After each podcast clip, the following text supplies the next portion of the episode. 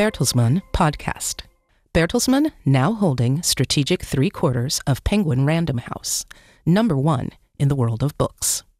Best selling authors like John Grisham, Dan Brown, Barack Obama, Michelle Obama, and many more are regular authors with the renowned American book publishing house, Penguin Random House.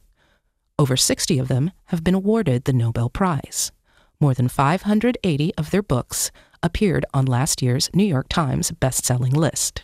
For Bertelsmann, the book business has been identity establishing and yielding profit for more than 180 years. More than four years ago, the publishing groups Penguin and Random House merged into the world's largest publishing group, Penguin Random House. Now Bertelsmann has increased its share. With 75%, it has gained a strategic majority of the world's biggest publishing group. The final quarter is held by the British education company Pearson. According to Thomas Rabe, chairman and CEO of Bertelsmann, the increase in Penguin Random House's share is a strategic landmark for several reasons. Rabe lists three crucial points. First, the three quarters majority will increase the profit share of Bertelsmann's stockholders by more than 60 million euro. Second, according to Rabe, Bertelsmann now has the ideal prerequisites for developing Penguin Random House with a view to the long term. In addition, the New York based publishing group is already number one in the book world.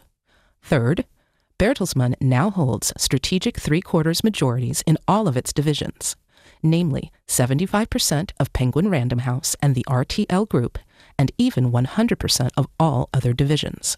With the increased share, Bertelsmann now, of course, gains a substantially bigger influence on Penguin Random House.